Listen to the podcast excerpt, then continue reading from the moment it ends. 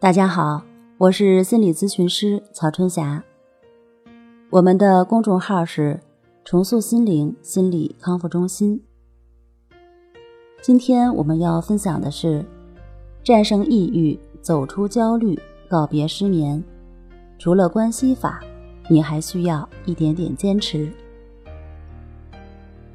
孟子《告子上》中有这样一则小故事。战国时期，齐宣王昏庸无能，常被朝中的奸人所利用。孟子游历到齐国时，对齐宣王也是无能为力。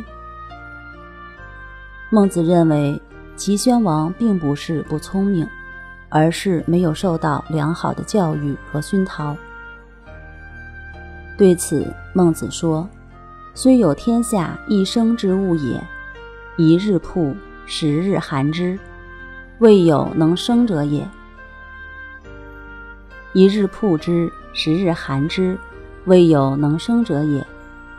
这句话所表达的意思是，即使有天下最容易生长的植物，晒上它一天，又冻上它十天，没有能够长大的。比喻做任何事情，勤勉一天，懈怠十天。没有恒心是不会成功的。在战胜抑郁、走出焦虑、告别失眠的道路上，也是同样的道理。很多患者在咨询的时候都非常关心练习的效果，迫切的想知道自己的情况什么时候才能好起来。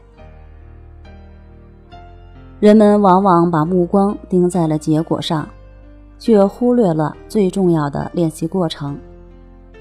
就像一位来访者所描述的情况，他从2008年开始失眠，到现在已经有十年的时间，每晚都需要在安眠药的帮助下才能入睡。有时半夜醒了，感觉噩梦就开始了，而且越不接受失眠的状态。内心越挣扎，就会越焦虑。焦虑的情绪又让自己更加无法入睡。后来，他接触到关系法，抱着试试看的态度练习了两周，发现睡眠情况确实有所改善。但遗憾的是，睡眠有所改善之后，他就不再坚持练习了。只有哪天晚上又失眠了，又睡不着了，才会想起关系法。他一直把关系法当成入睡的工具，就这样三天打鱼两天晒网的，总是断断续续的，一直没有持续的练习过程。有一天，他问我：“老师，为什么我练习了三个多月，还是没有完全好？”有时还是睡不着呢。我们说关系法再好，也需要一个持续的练习过程。像这种三天打鱼两天晒网式的练习，效果当然会打折扣。不管是针对抑郁、焦虑、恐惧、强迫，还是失眠，都需要一个正确并且持续的练习过程。水的沸腾需要持续的加热，关系法的练习也是如此。